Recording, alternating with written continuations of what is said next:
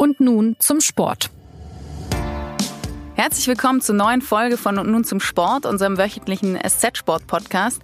Und es ist tatsächlich soweit die letzte Folge. Aber zum Glück nur die letzte Folge dieses Jahres. Zeit also für einen Rückblick.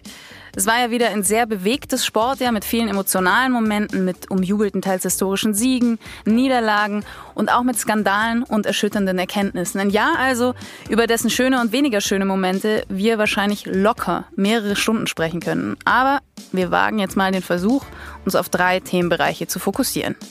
Rassismus, Betrug, wer wann wie Haltung gezeigt hat oder Haltung hätte zeigen müssen und über allem die große Vertrauensfrage in den Sport und seine Vertreter.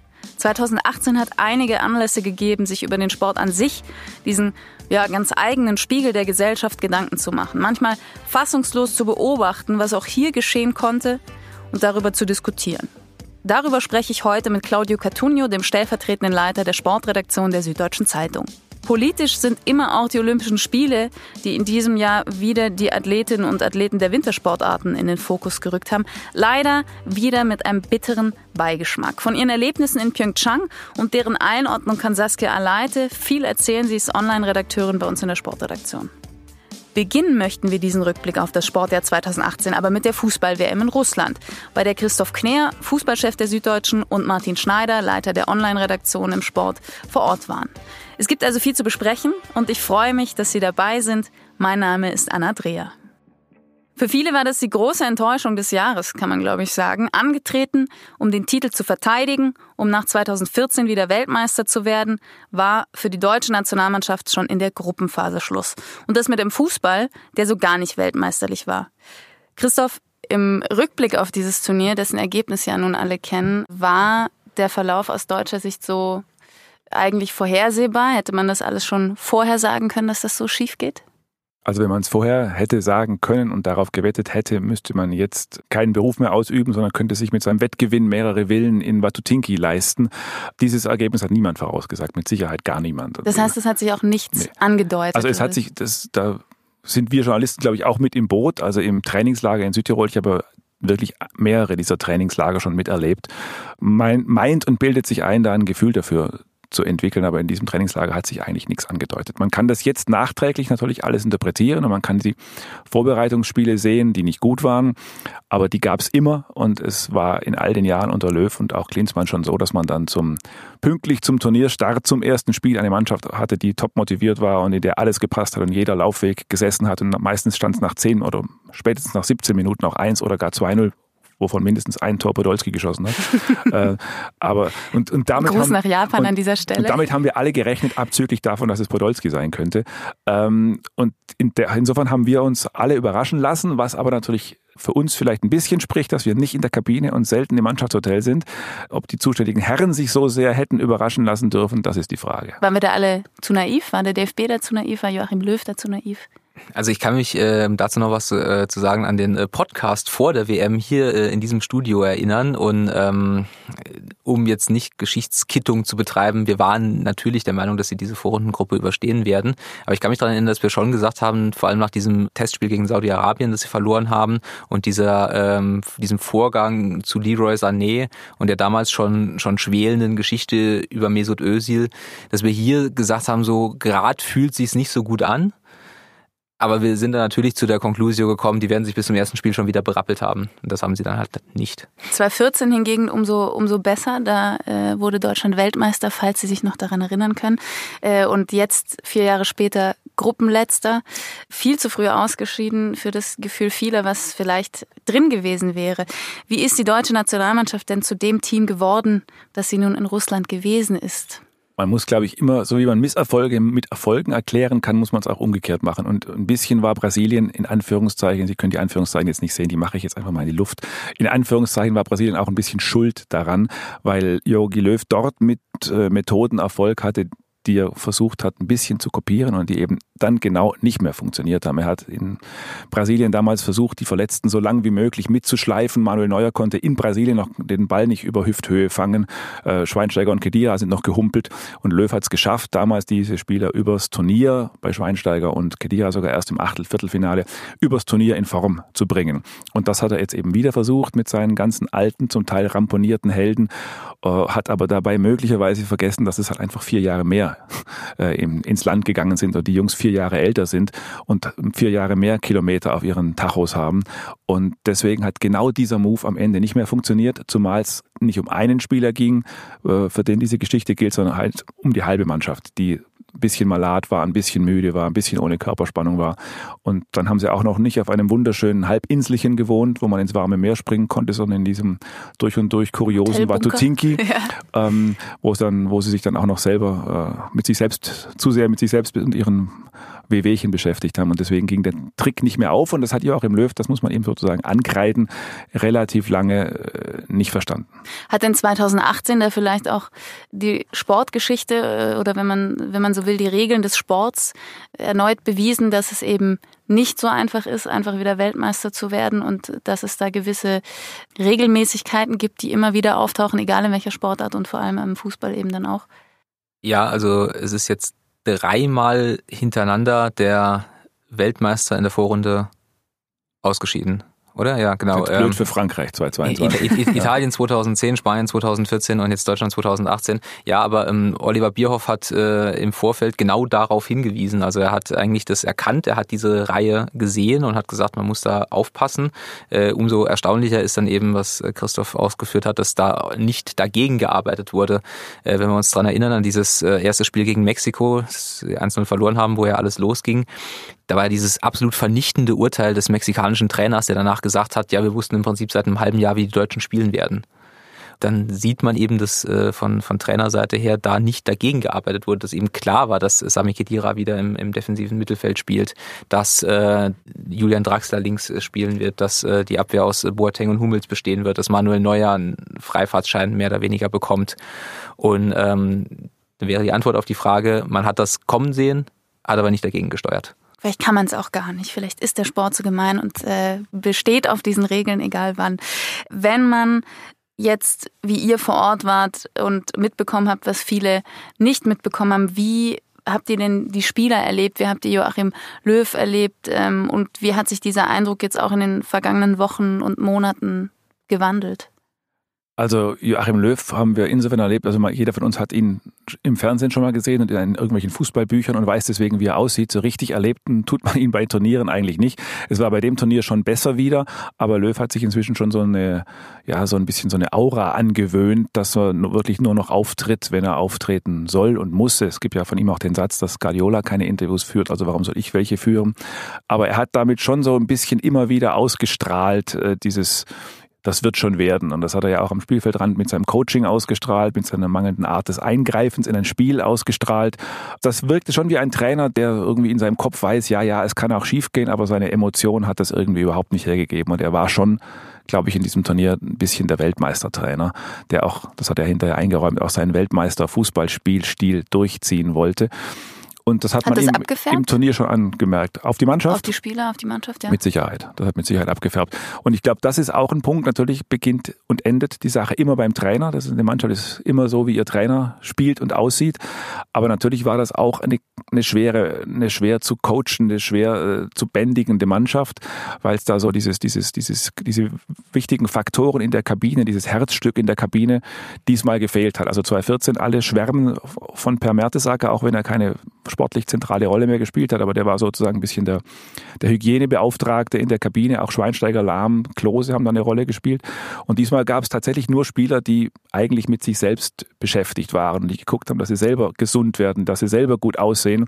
Und es gab keinen, der sich so, wie man auf Neudeutsch sagen würde, ein bisschen committed gefühlt hat. Und Löw hat da auch keinen dazu ermuntert.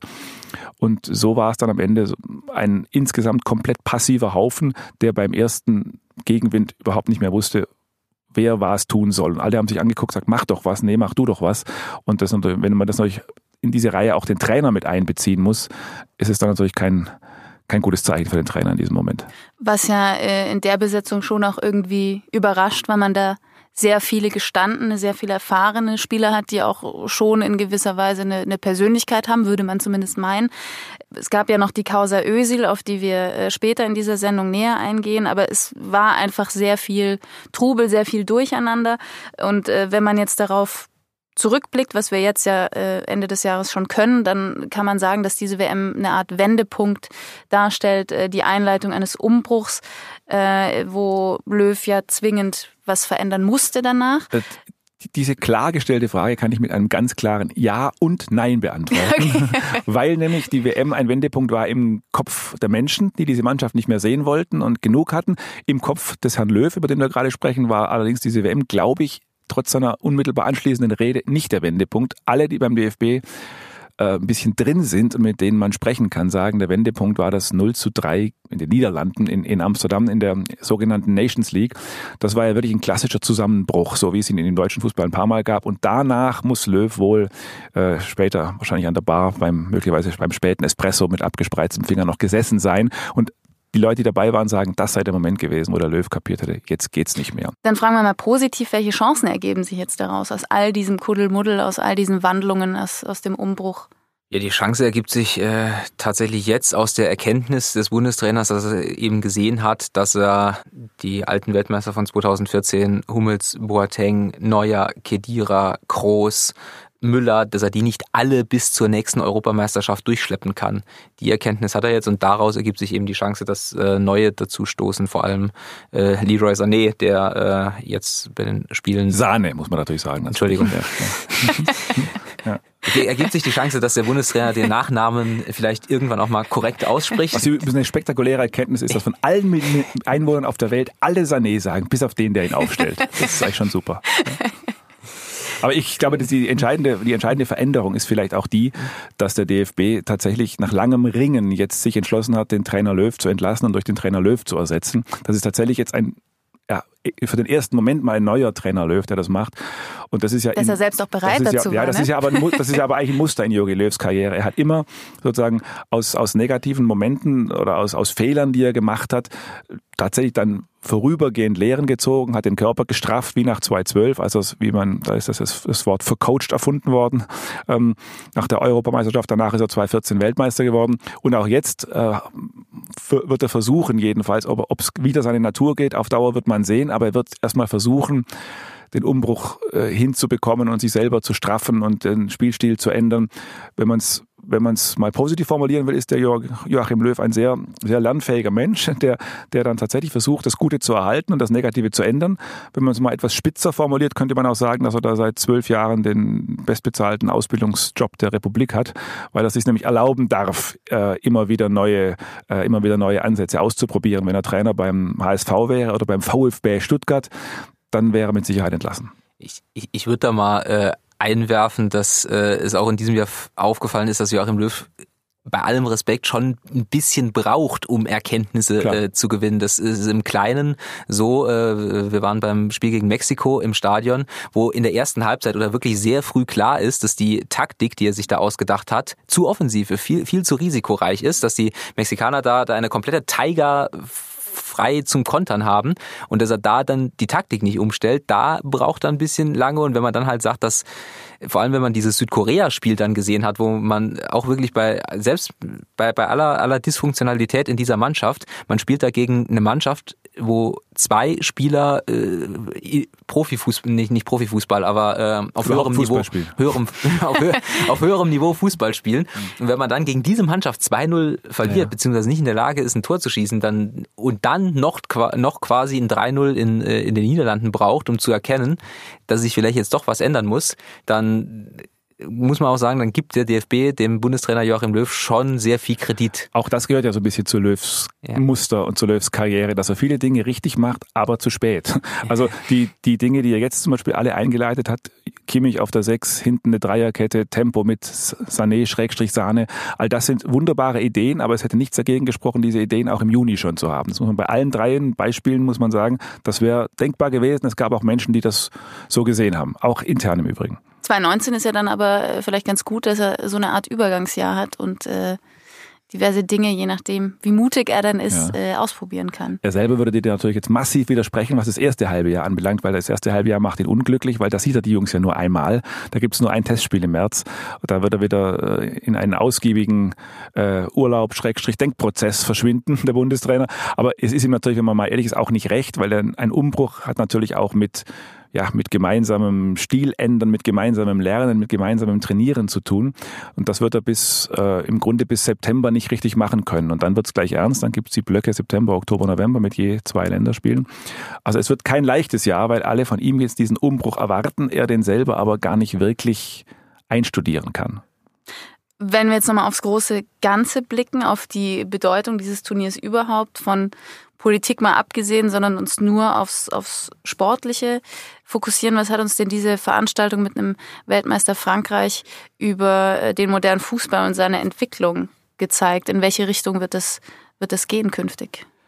Also es ist schon faszinierend, äh, erstmal, welchen Einfluss so eine Weltmeisterschaft dann doch irgendwie auf den Fußball hat, weil wenn man es einfach mal äh, nüchtern oder auf das Wesentliche reduziert, sind es ja ähm, sieben Spiele, sieben Spiele von Nationalmannschaften, also von, Nation von Fußballmannschaften, die nicht eingespielt sind, die teilweise aus verschiedensten Gründen halt zusammengestellt sind, die wenig Vorbereitungszeit haben und wo man halt sagen muss, dass äh, stilprägend müsste eigentlich die Champions League sein, wo die besten Vereinsmannschaften. Ist sie eigentlich auch, nur guckt man nicht so drauf, ja. Ja, genau, aber die, wenn, wenn dann bei so einer Fußballweltmeisterschaft äh, ein Team wie Frankreich mit einem Stil gewinnt, äh, der auf eine defensive Stabilität setzt und dann eben auf Konter, auf Geschwindigkeit mit Mbappé, der übrigens im Stadion noch viel schneller ist als am Fernseher. Es ist wirklich so, dass sich das dann so so so ausbreitet, also dass die Fußball-WM immer noch äh, auch im Jahr 2018 so diesen Messecharakter hat, so diesen Ausstellungscharakter. Was da erfolgreich ist, das überträgt man dann auch auf den auf den Fußball dieses Nachahmungsprinzip mit allen Risiken und, und Gefahren, die da drin stecken. Also als vor zehn Jahren der FC Barcelona die, den Weltfußball dominiert hat, wollten alle plötzlich mit einer falschen Neun spielen, weil es ganz modern war, Ballbesitz und falsche Neun. Und leider war es halt so, dass manche Mannschaften einfach keine, keinen Ballbesitz spielen konnten. und es haben auch nicht alle Mannschaften Lionel Messi vorne drin gehabt, wenn ich mich richtig erinnere. Und genau das könnte auch jetzt die Gefahr sein. Wenn jetzt alle Frankreich spielen wollen, auf schnellen Konter spielen wollen, dann könnte manchen Trainern auffallen, hoppla, ich habe eigentlich gar keinen Mbappé in meiner Mannschaft. Und für Frankreich war dieser Spielstil absolut perfekt. Äh, man muss aber tatsächlich davor warnen, äh, jetzt den Spielstil einfach komplett zu französisieren, weil das einfach nicht geht. Und werden die, die Trainer und die Spieler eure Warnung erhören oder wird es eine Art kleine neue Revolution geben in die Richtung? Das, liebe Zuhörer, wird die spannende Frage der Zukunft sein. Schalten Sie wieder ein, wenn wir in einem Jahr das wieder besprechen werden. In zwei Jahren nach der EM. Stimmt. war das nicht nur für Deutschland auch ein, ein, ein, Turnier, das einen Umbruch eingeleitet hat, sondern auch für andere Nationen und für andere Spieler. Also war das jetzt auch der Beginn dessen, dass man künftig andere Stars haben wird, die, die den Fußball prägen und, und die Zeit von Ronaldo und Messi, um jetzt die zwei bekanntesten zu nennen, so langsam auch im Mannschaftsfußball abläuft? Ich glaube, rein, rein, altersbedingt, rein altersbedingt werden die beiden jetzt nicht noch vier Turniere spielen. Und ich glaube, wenn man den Mbappé gesehen hat, dann ist es jetzt keine besonders originelle Prognose, aber an dem wird es jetzt, wenn, wenn ihm nicht mehrere Kreuzbänder reißen, an dem wird es jetzt nicht vorbeigehen, der Trend im modernen Fußball, zumal er exakt für das steht, was jetzt der nächste aktuelle Trend sein wird. Es klingt zwar langweilig und banal, deswegen wehrt sich auch so ein Ästhet wie Jogi Löw gegen sowas, dass es nur ums Tempo geht. Aber im Moment ist sozusagen das Tempo tatsächlich der Faktor, mit dem man diese guten Abwehrreihen auseinanderkriegt. Verteidigen können heutzutage ja alle. Und wenn der Mbappé nicht, ähm, sagen wir mal, wenn ihm der Erfolg nicht auf eine übergroße Art zu Kopf steigt. Es gibt da schon auch Geschichten, die sein Vereinstrainer Thomas Tuchel erzählt, ähm, dass, dass das schon auch, dass er schon auch im Superstar-Bereich unterwegs ist, dieser gute Bursche. Ähm, aber wenn der sozusagen auf die Karriere auf einem normalen Weg fortsetzt, dann wird er sicherlich ein, zwei, drei, wie viele Weltfußballer-Trophäen in absehbarer Zeit abräumen ja, der, der, der Punkt an diesem, an dieser, an diesem Tempotrend ist ja auch, dass man sich da äh, ja einfach so, so einen messbaren Vorteil erarbeiten kann als, als Spitzenmannschaft. Es gibt nachweislich eben nur eine begrenzte Anzahl an Spielern, die äh, A sehr schnell sind und B in dieser Geschwindigkeit auch noch einen Ball am Fuß führen können. Und äh, darüber kann ich mich natürlich klar abgrenzen. Und es ist auch ein vergleichsweise einfacher Mechanismus, wenn ich mich in einer Taktik darauf verlassen kann, dass ein äh, Mbappé einfach am Gegenspieler vorbeiläuft. Und mittlerweile ist im, Takt, im Fußball ja auch taktisch so, wenn ich dann als Gegner das verhindern will, dass äh, Mbappé an mir vorbeiläuft, dann muss ich natürlich taktisch mich so aufstellen, dass ich da auf diese Seite dann noch einen zweiten oder einen dritten schiebe. Aber wenn ich da halt einen zweiten oder dritten hinschiebe, dann ist auf der anderen Seite halt der andere frei. Und wenn ich dann wie zum Beispiel äh, Manchester City mit äh, äh, Sané und De Bruyne, De Bruyne zwei... Du sagst immer noch Sané übrigens. wenn ich, wenn ich dann wie, äh, wie Manchester City äh, eben zwei äh, Supersprinter habe, dann habe ich dadurch einfach einen unschlagbaren taktischen Vorteil. Äh, wir nehmen jetzt äh, zunächst nochmal Tempo raus. Wir blicken ja auf das Jahr zurück. Äh, und wer dann im nächsten Jahr wieder das Tempo anzieht, da sind wir gespannt darauf. Martin und Christoph werden es äh, weiter beobachten. Vielen Dank, dass ihr hierher gekommen seid für diesen Jahresrückblick. Und äh, freuen wir uns doch aufs nächste Jahr und auf Yogis Einfälle. Bevor bei der Fußball-Weltmeisterschaft überhaupt im Ball gespielt war, fand mit den Olympischen Spielen im Februar eine mindestens so faszinierende und noch vielseitige Veranstaltung statt. Deutschland war als Zweiter im Medaillenspiegel nach Norwegen eine der erfolgreichsten Nationen. Das hat die Zuschauer und Fans hier natürlich gefreut. Aber was dieses Mal so deutlich wurde wie selten, langsam scheint dieser besondere Spirit, diese besondere Atmosphäre, die Olympia immer umgeben hat, verloren zu gehen. Saskia Aleite war in Pyeongchang vor Ort.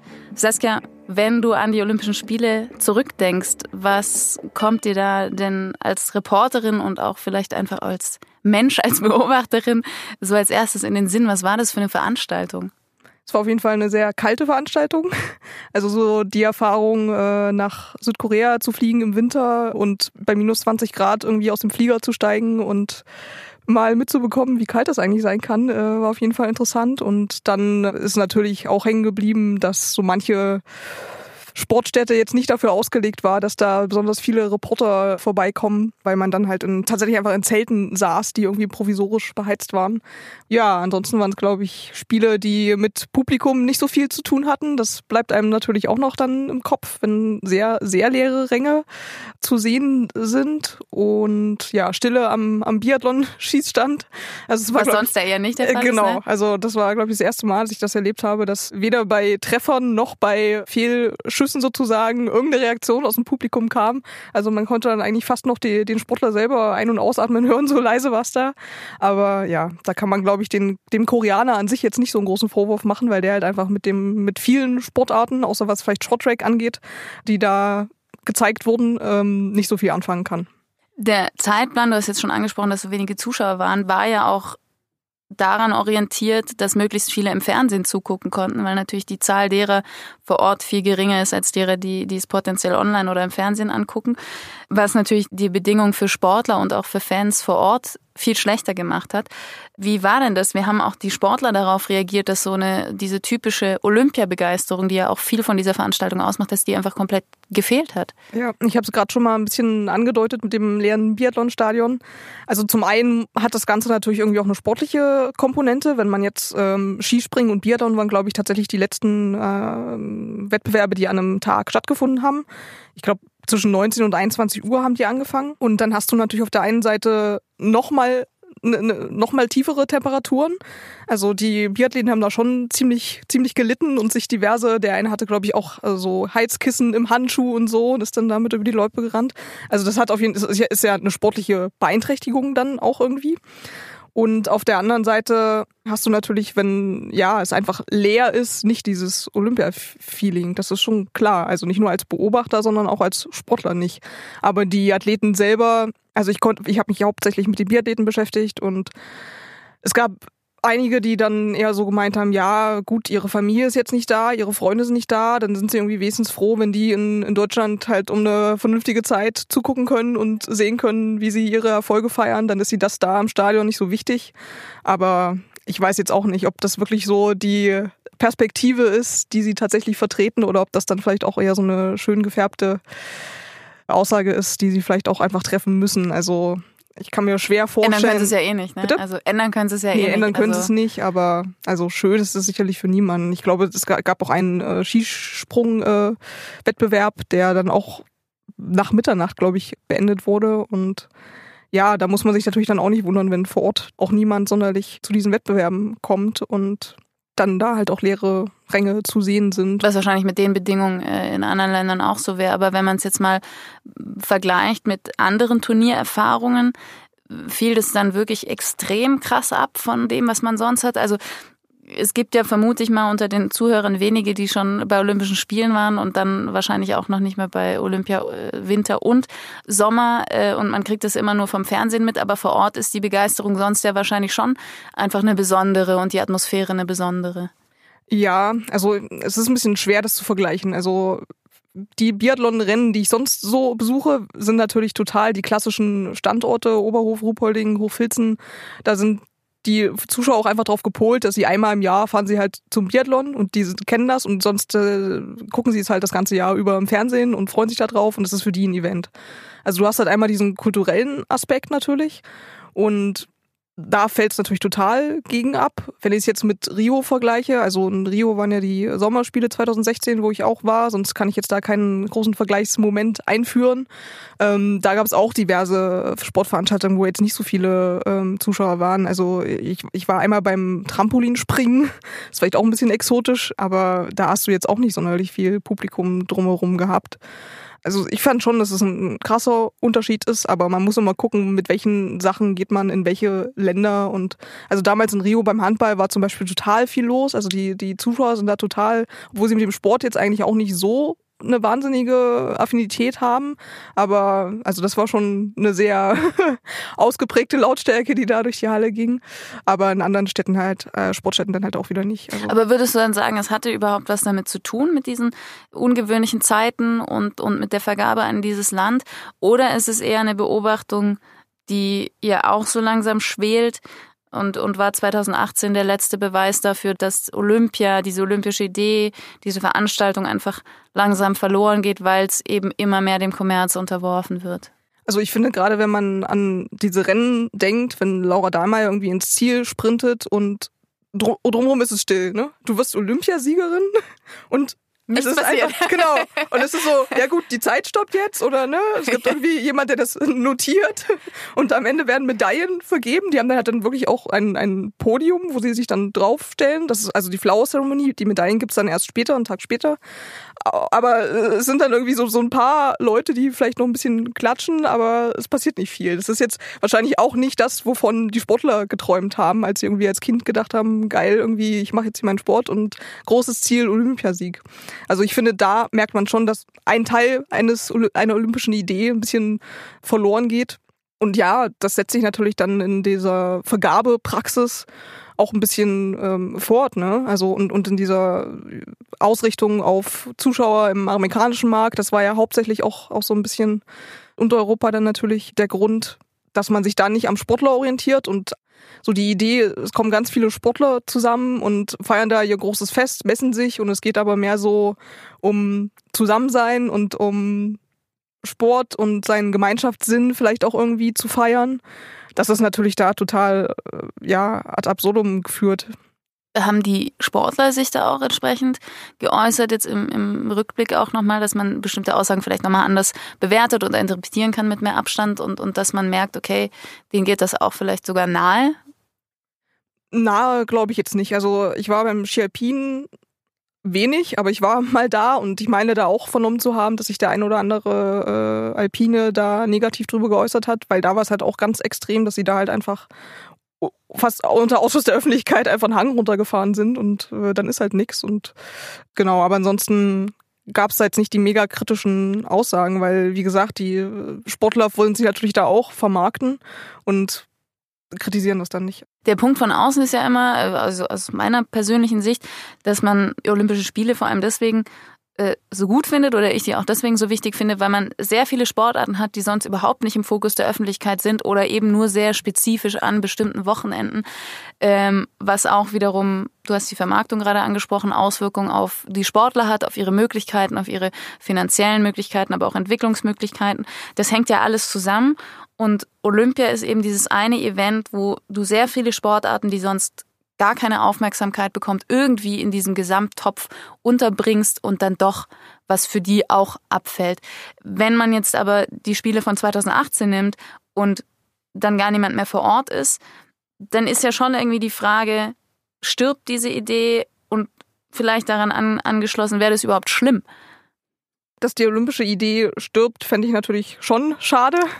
Ob das jetzt das letzte Zeichen war, weiß ich nicht. Aber wenn du mit Sportlern sprichst über das Jahr in, in, in Ausblick auf Olympische Spiele oder Großveranstaltungen, dann merkst du ja immer wieder, dass, dass das ihr großer Ansporn ist, weil sie es vielleicht früher selber im Fernsehen gesehen haben, weil sie vielleicht selber sogar irgendwie weiß ich nicht, wenn du jetzt ganz junge Sportler hast, die vielleicht in London sogar waren bei den Spielen 2012 oder so und das sich einfach vornehmen für, für, ihr, für ihre sportliche Karriere, dann ähm, ist es schon schade, wenn das ausstirbt. Und das merkst du halt da auch immer wieder. Die zelebrieren das trotzdem, wenn sie irgendwie in der Kantine Usain Bolt über den Weg laufen, jetzt wie es in Rio war, oder ne, wenn du Michael Phelps oder so, was dann die großen Stars sind. Also es sind ja irgendwie hunderte Wettbewerber teilweise bei einzelnen Veranstaltungen, die wissen, da sind halt, da werden ja drei Medaillen vergeben und das Rest, den Rest, die sie da abgreifen können, das sind persönliche Erfahrungen. Ne?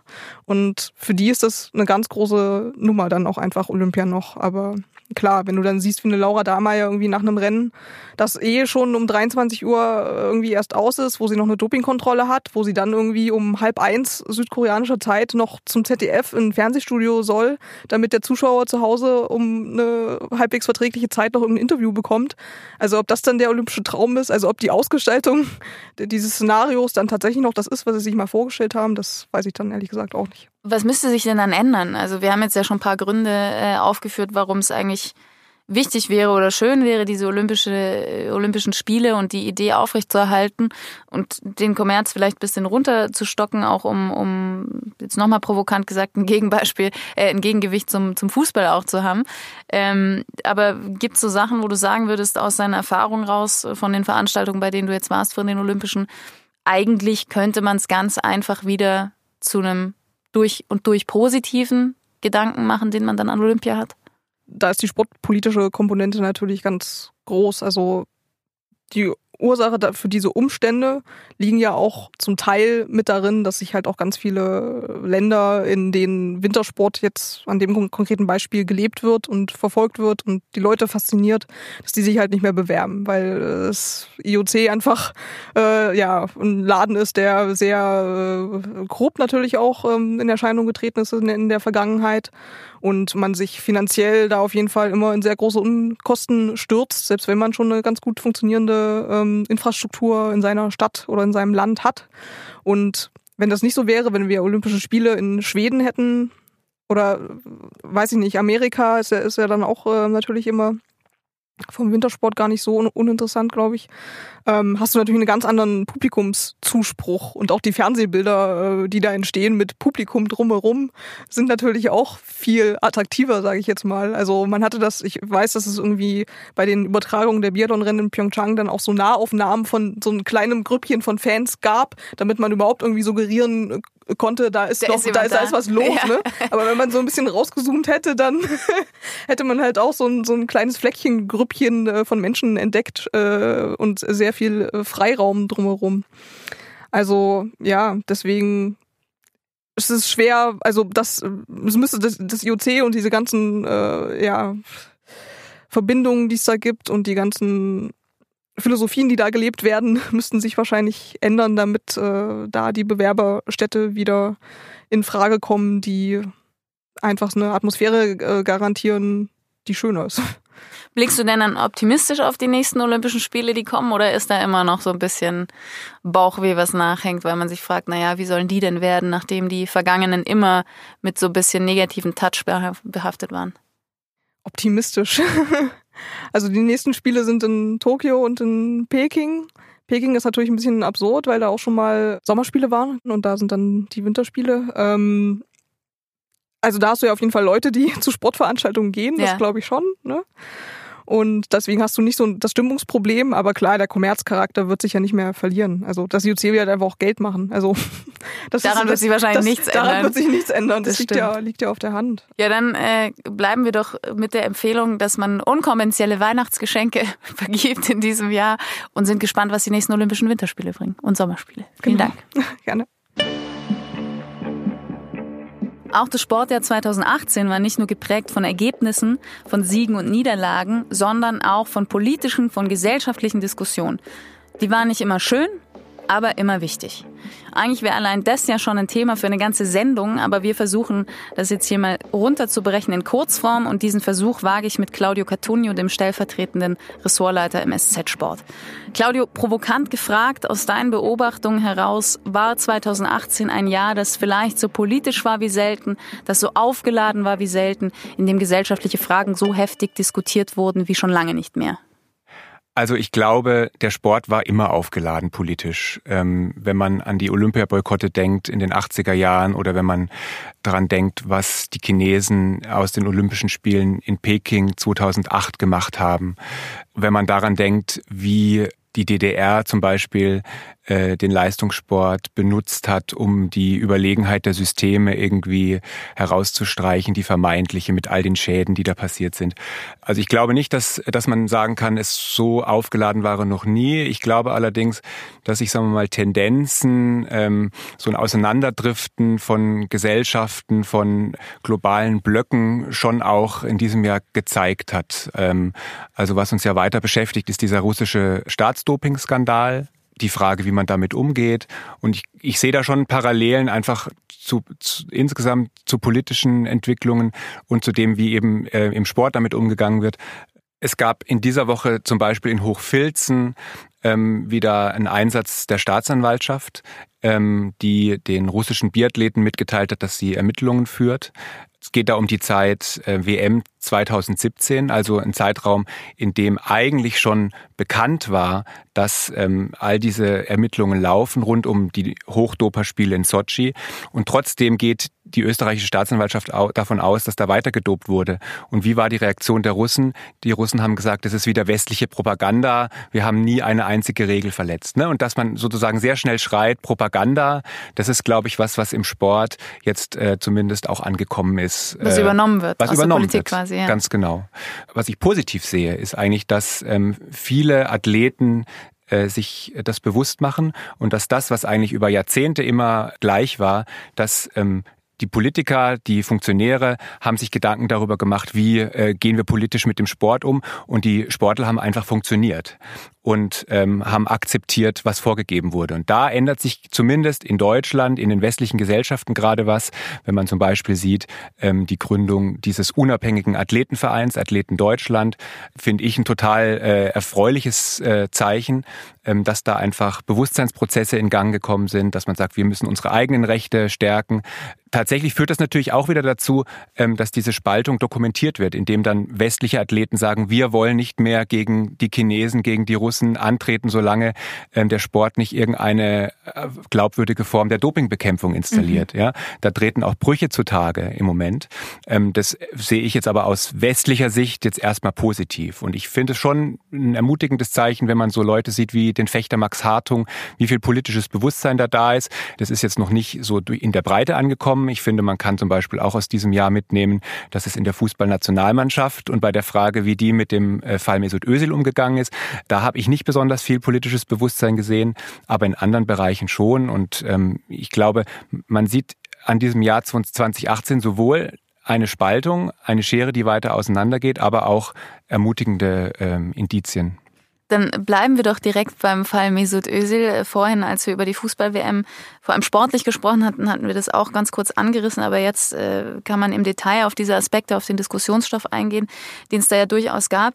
Es ist schon eine Weile her. Vielleicht kannst du ganz kurz nochmal skizzieren, was da passiert ist und dann aber vor allem auf die Frage eingehen, was der Umgang mit diesem Thema über den DFB gezeigt hat, vielleicht aber auch über Verbände im Allgemeinen. Also mein Eindruck war, und das ist, finde ich, das so das Interessante, aber auch so ein bisschen das Frustrierende an diesem Fall Ösil, war eigentlich, dass sich auf so ganz vielen Ebenen genau dieses Auseinanderdriften, was ich gerade angesprochen habe, gezeigt hat. Also das, dieser Fall Ösil, der steht da pass pro toto für ganz viel, finde ich, was, was gerade so passiert und, und äh, schief läuft ich, ich glaube, das geht bei den Bildern los. Also ähm, um es nochmal kurz in Erinnerung zu rufen, ähm, Mesut Özil, Ilkay Gündoğan, die beiden Nationalspieler, haben sich in London mit dem türkischen Präsidenten Erdogan getroffen. Es sind dabei Bilder entstanden, die wurden von der Erdogan-Partei in sozialen Netzwerken gezeigt, natürlich aus Propagandazwecken und äh, uns war im Grunde gleich klar, okay, das wird irgendwie eine große Nummer. Ja, man muss aber auch sagen, es waren ja nicht die ersten Bilder mit Erdogan. Die haben sich ja in den letzten Jahren immer mal wieder getroffen, sind immer wieder Bilder entstanden. Es hat aber nie zu der Aufregung geführt. Es war halt zu einem ungünstigen Zeitpunkt, um es mal aus Özils Sicht zu sagen. Es war kurz vor einer Weltmeisterschaft, aber es hängt natürlich auch damit zusammen, dass sich, dass sich die Türkei verändert hat, ja, und dass wir anders auf die Türkei schauen und auf Erdogan und auf, äh, was weiß ich, äh, zig äh, Zehntausende, Hunderttausende ehemalige Staatsbedienstete und Journalisten, die da im Gefängnis sitzen. Und das ist sozusagen bei Özil nicht angekommen, ja, dass sich da irgendwas verändert hat. Ähm, das ist mal so die erste Ebene. Ich glaube, dann muss man über die Fans sprechen und den Umgang damit. Damit ging es ja los, dass sie bei Testspielen ausgepfiffen wurden. Da dachte ich am Anfang noch, das ist möglicherweise sogar so ein Ausdruck dafür, dass in den Fankurven so ein politisches Bewusstsein existiert ja. und dass die sagen, hey, das finden wir nicht gut, wenn deutsche Nationalspieler sich mit so einem Autokraten zeigen. Ja, das finde ich, kann man ja sozusagen sogar noch irgendwo unterstützen. Das wäre gut gewesen. Das wäre ja. gut gewesen. Nur auch da ist halt im Moment so, ähm, es setzen sich dann auf so eine Debatte immer genau die Falschen wieder drauf. Ja, also bei mir war es zum Beispiel so, dass mir das klar wurde, erstens natürlich, als die, als die Pfiffe eben dann auch nicht aufhörten, weil ich mein Gefühl wäre gewesen, okay, man hat jetzt gesagt, hey, so geht's nicht und dann ist auch mal wieder gut. Ähm, ich, ich weiß noch, ich bei dem zweiten Spiel äh, der Deutschen bei der WM gegen Schweden, da war ich äh, für andere ähm, Berichterstattung in Jekaterinburg und dachte, ich schaue mir dieses Spiel mal an in einem deutschen Lokal in Jekaterinburg. Ähm, östlichster Spielort jenseits des Urals mal gucken, was da so los ist. Und da hatten einfach so ein paar Leute mitbekommen, dass da halt jetzt ein Journalist da ist und kamen dann zu mir und sagten, wir wissen übrigens, wie wir das Spiel gewinnen, ohne die Türken. Ja, und das war sozusagen der Spin, der da dann reingekommen ist, den natürlich dann ganz viele bedient haben. Dass auf einmal die Nation das ist Frage dann, kommt. Genau, es ja. kam dann die Nationenfrage, es wurde dann die Loyalität der Türken in der deutschen Nationalmannschaft in Frage gestellt. AfD-Politiker haben das mit Tweets befeuert und so weiter. Und dann war es eben nicht mehr dieses, kann man sich mit Erdogan fotografieren lassen, sondern dann hatte das einfach das. Kann man das als deutscher Nationalspieler so? Ja, ja und, ja. und, und ähm, dann ging es im Grunde sehr schnell in die Richtung, äh, Türken raus aus der Nationalmannschaft und überhaupt, wir müssen wieder eine Nationalmannschaft sein, ja, und Dunkelhaarige brauchen wir dann vielleicht auch nicht und dann läuft's wieder. Und das ist natürlich einfach ein Quatsch, wenn man weiß, dass all die Erfolge aus den letzten Jahren ja genau daher kamen, ähm, dass man, sagen wir mal, die, die integrative Kraft des Fußballs gelebt hat und so weiter. Und ich finde, in dem Moment, dann kommt man sozusagen auf den dritten Punkt, nämlich auf die Frage, die du gestellt hast, wie sind die Verbände damit umgegangen? Das haben die halt einfach viel zu spät kapiert und dann haben sie, sind sie viel zu zurückhaltend, ängstlich äh, damit umgegangen und haben eben verpasst zu sagen, okay, das Bild ist das eine, aber wir wehren uns in aller Form, auch mit einem starken Zeichen, mit starken Worten, gegen Rassismus. Das, was ja das unterblieben. Was ja. ja. erstaunlich ist und auch, auch traurig, weil man diese, diese aufkommende äh, rechte oder auch rechtsnationale Stimmung nicht nur in Deutschland, sondern auch äh, global ja jetzt nicht erst seit äh, diesem Fall beobachtet, sondern schon viel eher ein Gespür dafür hätte entwickeln können und dann vielleicht auch den Gedanken haben, okay, der Sport hat die Kraft, um sich dagegen zu setzen. Ähm, wurde da jetzt eine Riesenchance verpasst, ein Statement zu setzen?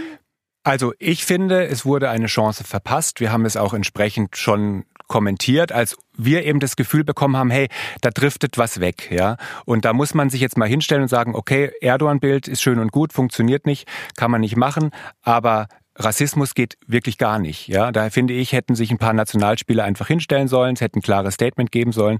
Und das hat ja dann äh, der DFB-Präsident Grindel auch äh, mit etwas Abstand dann eingeräumt. Wir haben Mesut nicht in Schutz genommen. Ja, und ich glaube, dass da auch, weil wir, wenn wir gesagt haben, der kleine Fall steht für was Größeres.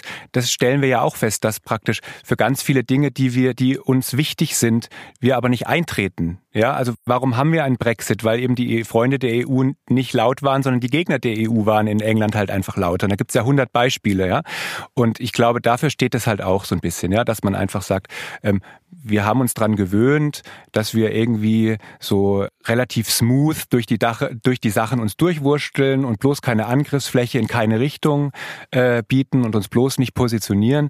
Und das wäre praktisch eine Chance gewesen, auch einfach ähm, für die Nationalspieler, für die, für den Kapitän, für die Pressestelle, für den Präsidenten, einfach auch mal das, wofür der Fußball ja angeblich steht, Integration und so weiter, auch einfach dafür wirklich mal aktiv einzutreten und nicht es einfach so laufen zu lassen. Und das Verbindende ja. rauszustellen ja. und nicht so das, genau. das Trennende. Und ich glaube, wenn man dann als vierten Punkt noch nimmt, was im Nachhinein allerdings dann rausgekommen ist, über die Frage, wie das lief, nämlich, dass ähm, Mesut Özil dieses Foto keineswegs einfach irgendwie gedankenlos gemacht hat, sondern dass er da schon aktiv hineingetrieben wurde von seinem Berater, von seinem deutsch-türkischen Berater und dass dieser Berater dann auch im Grunde verhindert hat, dass man ein, ein, dass man wieder zusammenkommt, ja. Angeblich hat der noch als auf dem Weg, als Mesut Özil schon auf dem Weg war zum Bundespräsidenten, um da so ein Foto zu machen und äh, das war ja dann durchaus als Zeichen auch einfach zu verstehen, das ist mein Präsident, der Steinmeier ist mein Präsident und nicht, nicht Erdogan ist mein Präsident. Ähm, Im Auto soll er noch einen Anruf von seinem Berater bekommen haben, du fährst da nicht hin, wir kriechen vor den Deutschen nicht äh, zu Kreuze. Ja? Da sieht man halt, das, das, erinnert mich so ein bisschen an diese ganzen Bots und an diese ganzen, äh, an diese ganzen Trolle im Internet, die so Meinungen machen, ja, die, die, die Stimmungen prägen und die im Grunde aber auch nicht das Ziel haben, irgendwie das Verbindende zu betonen, sondern die eigentlich ein Interesse daran haben, dass die Gesellschaften auseinanderdriften. Ja, ja. Und auch dafür stand dieser Fall Özil. Ja was, was ja offenbar, wie jetzt auch der Rassismus, äh, nächstes Thema, krasser Cut, aber was auch wieder Rassismus immer noch nicht überwunden ist, trotz aller Aufdeckung, trotz aller Aufklärung, obwohl bekannt äh, ist, was für Folgen das haben kann, ist Doping. Und ja. auch hier stellt sich die Frage, was sagt das über den Sport aus? Müssen wir vielleicht einfach akzeptieren, dass sich damit kein Umgang finden lässt? Ähm, besteht überhaupt ein ernsthaftes Interesse daran, die Problematik anzugehen? Oder, oder sieht man alles nur viel zu schwarz, weil eben jetzt alles nach und nach aufgedeckt wird? Also ich würde sehr dafür werben, nie zu akzeptieren äh, oder sich nie damit abzufinden, dass halt einfach gedopt wird. Genau aus dem Grund, ähm, den, der jetzt auch wieder Thema war in den letzten Wochen, dass Doping einfach unfassbare Gesundheitsschäden mit sich bringt. Ja, wenn man sieht, wie, äh, wie die Gedopten, zum Teil Zwangsgedopten in der ehemaligen DDR da heute zum Teil in zweiter Generation noch drunter leiden.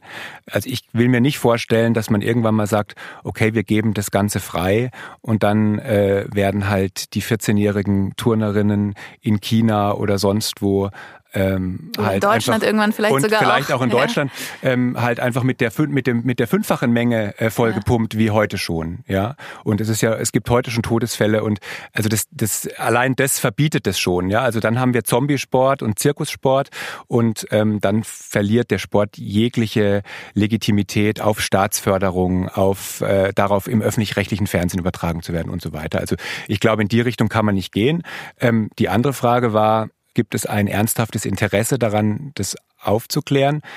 Seitens der meisten Verbände ganz klar nein. Ja, also wenn angenommen äh, bei der Fußball-WM in Russland wäre herausgekommen, dass die größten Stars gedopt sind, dann hätten sie den Laden mehr oder weniger zumachen können. Also das Geschäftsinteresse der FIFA zum Beispiel ist nicht, gedopte Fußballer aufzuspüren, sondern um jeden Preis zu verhindern, dass äh, gedopte Fußballer auffliegen. Außer vielleicht mal irgendwie Nordkoreaner, die irgendwie Stierhodenblut oder sowas genommen haben. Okay, ja, sowas ist gut und, und man muss immer mal wieder irgendwie einen, äh, einen rauspicken, um zu sagen, hey, Dopingtests funktioniert ja. Aber da sind ja nie die Helden dabei, nie diejenigen, die praktisch die ganze Kommerzmaschine am Laufen lassen.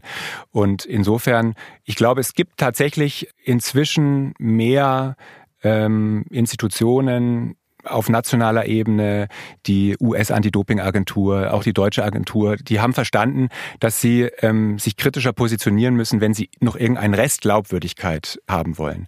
Aber schon die Welt-Anti-Doping-Agentur war da, das war ja auch so ein großes Thema in diesem Jahr, lässt die äh, die russische Doping, Anti-Doping-Agentur wieder zu, werden die russischen Labore rehabilitiert, obwohl sich dort die Dinge ja nur sehr äh, rudimentär verändert haben im Vergleich zu den großen Staatsdoping-Zeiten. Ähm, und wenn man jetzt äh, nach und nach sieht, wie devot der WADA-Präsident im Umgang mit Russland war, wie er ständig, wenn wieder irgendwo durch Medien, fast ausschließlich durch Medien oder dann am Ende durch den Druck von unabhängigen Kommissionen neue Indizien ans Tageslicht kamen, ähm, wie dann immer gleich eine Mail geschrieben wurde, wir wollen euch nichts böse und entspannt euch und wir gucken, dass wir das irgendwie unter der Decke halten und so. Das zeigt im Grunde, das sind reine Alibi-Organisationen, die den Schein wahren sollen, äh, dass das Publikum glaubt, da passiert was und wir können dem Ganzen vertrauen. Aber ja, ja nichts von der Geldmaschine antaxen quasi. Genau. Das alles, und wir haben das jetzt ja wirklich sehr, sehr kompakt besprochen, aber es wirft ja immer diese Grundsatzfrage auf, was ist mit dem Vertrauen in Sport? Kann man sich dieser Begeisterung, die man ja eigentlich hat, und, und Achtung vor außergewöhnlichen Leistungen von Athletinnen und Athleten, vor dieser besonderen Stimmung, die in, in Stadien herrscht, wenn Wettkämpfe sind, kann man sich dem überhaupt noch hingeben? Ich glaube, dass das eine Frage ist, die jeder Fan und die das Publikum insgesamt für sich selbst beantworten muss. Und ich glaube, dass es manche so beantworten, dass sie sagen, ich gehe gar nicht mehr zu Olympischen Spielen, sondern ich gehe gleich nach London zur Dart-WM. Ist eine Riesenparty. Da äh, sehen die Sportler auch so aus wie ich. Äh, ja, die sind auch tätowiert. Die trinken halt auch ihre fünf Bier am Abend und ich kann da Party machen und äh, so wie man vielleicht halt einfach auch auch heute noch ehrlich gesagt beim Biathlon in Ruhpolding die Fähnchen schwenkt, so schwenkt man sie halt dann vielleicht in Zukunft da. Da ist aber dann irgendwie ganz klar, dann ist es auch egal. Ja, also das ist eine, eine Form von Party und das läuft. Ähm, und ich glaube, dass, dass das Publikum auch, dass, dass viel passieren muss, damit das Publikum sich vom Fußball abwendet. Ich glaube, in der Liga merkt man es jetzt ein Stück weit, dass da in, an manchen Standorten die Zuschauerzahlen zurückgehen. Der FC Bayern verkauft auch nicht mehr so viele Trikots wie vorher. Also die Frage, wird da das Rad überdreht, die stellt sich schon.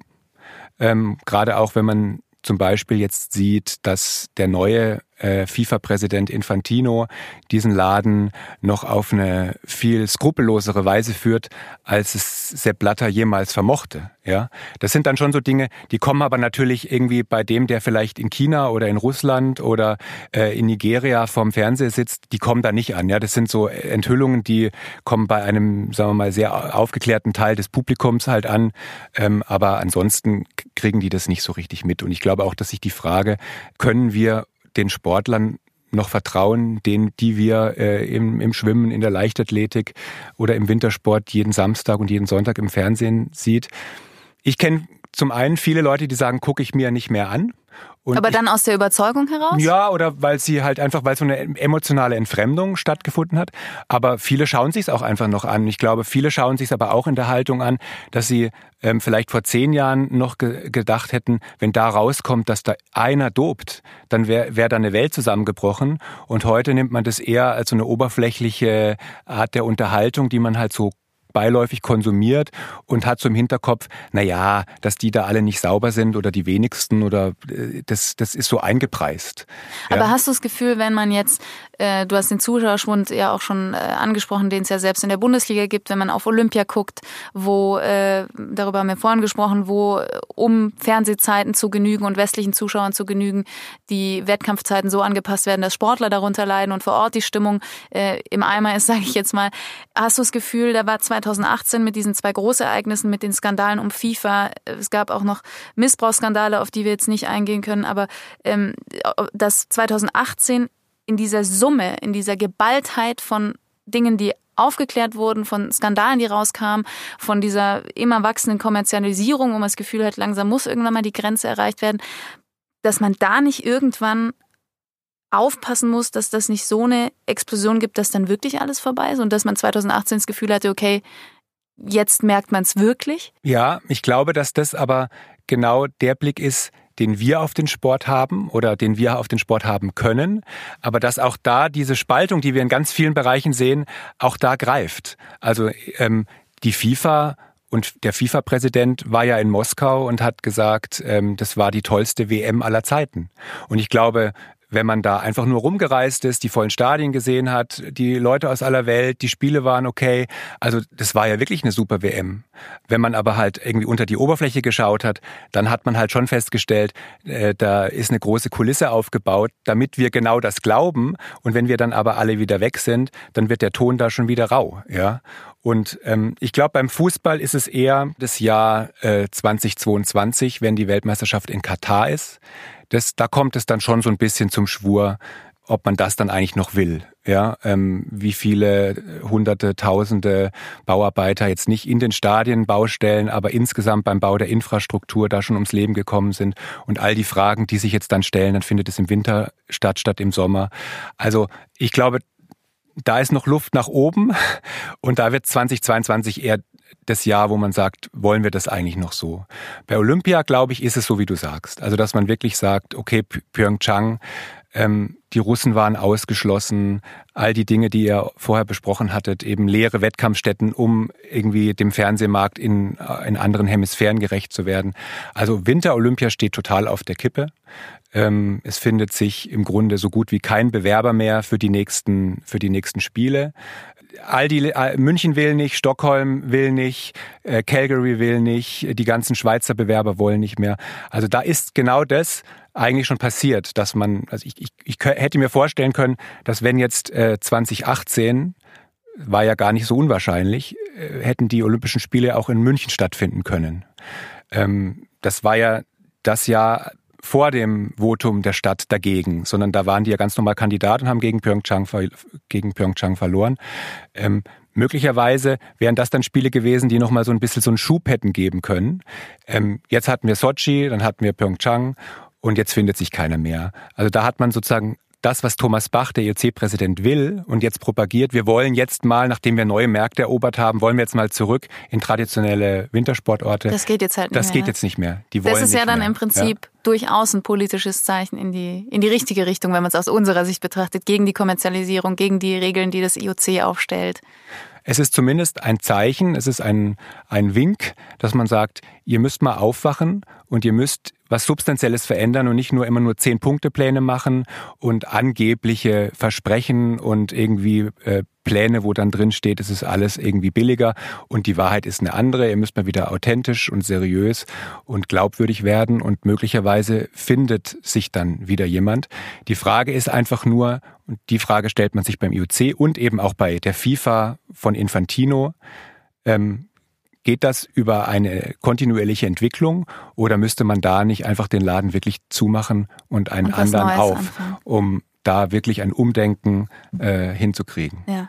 Wir wollen das Jahr 2018 auch nicht so äh, düster enden lassen, auch, auch wenn es äh, natürlich viele Gründe und Fälle gab, die, die Anlass dazu gegeben haben. Aber wenn wir jetzt all das, was nicht gut lief und was diskussionswürdig war und ist und zu verändern ist, nochmal äh, mit einem positiven Schlag angucken, welche Chancen ergeben sich denn daraus, aus all dem, was 2018 an, an Diskussionswürdigem passiert ist. Was kann der Sport besser machen? Vielleicht 2019 in einem Jahr, in dem wir keine Olympischen Winterspiele haben, in dem äh, oder keine Olympischen Spiele haben, in dem es keine äh, Fußballweltmeisterschaft der Männer gibt und so weiter, in dem der Sport mal kurz durchatmet in gewissen Bereichen. Ich glaube, dass der Sport insgesamt, dass es den nicht gibt, wo man jetzt praktisch sagen kann, da, da und da geht die Reise hin. Ich glaube, dass die vielen kleinen Einheiten, dass es da, dass da manche sicher was begriffen haben. Also wenn der DFB aus diesem Sommer nicht ein paar richtige Schlüsse zieht, dann ist ihm auch nicht mehr zu helfen. Ich glaube, dass er das tut in, in sportlicher Hinsicht mit Sicherheit, vielleicht auch beim gesellschaftlichen Bewusstsein. Und was mir wirklich am meisten Mut macht, das ist jetzt nicht nur, bezieht sich jetzt nicht nur auf 2018, das ist eben diese Entwicklung, die hat sich auch schon in Rio äh, vor zwei Jahren bei den Sommerspielen gezeigt, dass wirklich die Athleten, um die es ja eigentlich gehen soll, ähm, sich nicht mehr einfach nur als, äh, als dumpfe, schweigsame, äh, verschworene Masse begreifen, die sich ähm, immer die, die sich einfach immer hinter so Floskeln zurückziehen, sagen, wir machen ja hier nur Sport, wir müssen ja hier nur unsere Leistung bringen und für alles andere sind die anderen zuständig, dass die erkannt haben, wenn es auch in Zukunft diese Athleten eigentlich noch geben soll als, als Integrationsfiguren, als Vorbilder und so, ähm, dann müssen die den Mund aufmachen, dann müssen die sich organisieren und das tun die. Und das finde ich eigentlich eine, eine, eine Entwicklung, die Mut macht. Für 2019. Dann vielleicht. nehmen wir das so mit. Vielen Dank, Claudio, dass du dir die Zeit genommen hast. An dieser Stelle auch nochmal Danke an Saskia, Martin und Christoph. Und hoffen wir mal, dass wir jetzt mit viel Mut und vielen Athleten mit genau dieser Einstellung ins neue Sportjahr gehen und auch in die folgenden. Das war die letzte Folge des SZ Sport Podcasts und nun zum Sport in diesem Jahr. Wir hoffen, dass Sie auch 2019 dabei sind, wenn wir bestimmt wieder viele Themen zu diskutieren haben, erfreuliche und sicherlich auch wieder kontroverse. Schöne Feiertage, kommen Sie gut ins neue Jahr. Bis dahin, machen Sie es gut.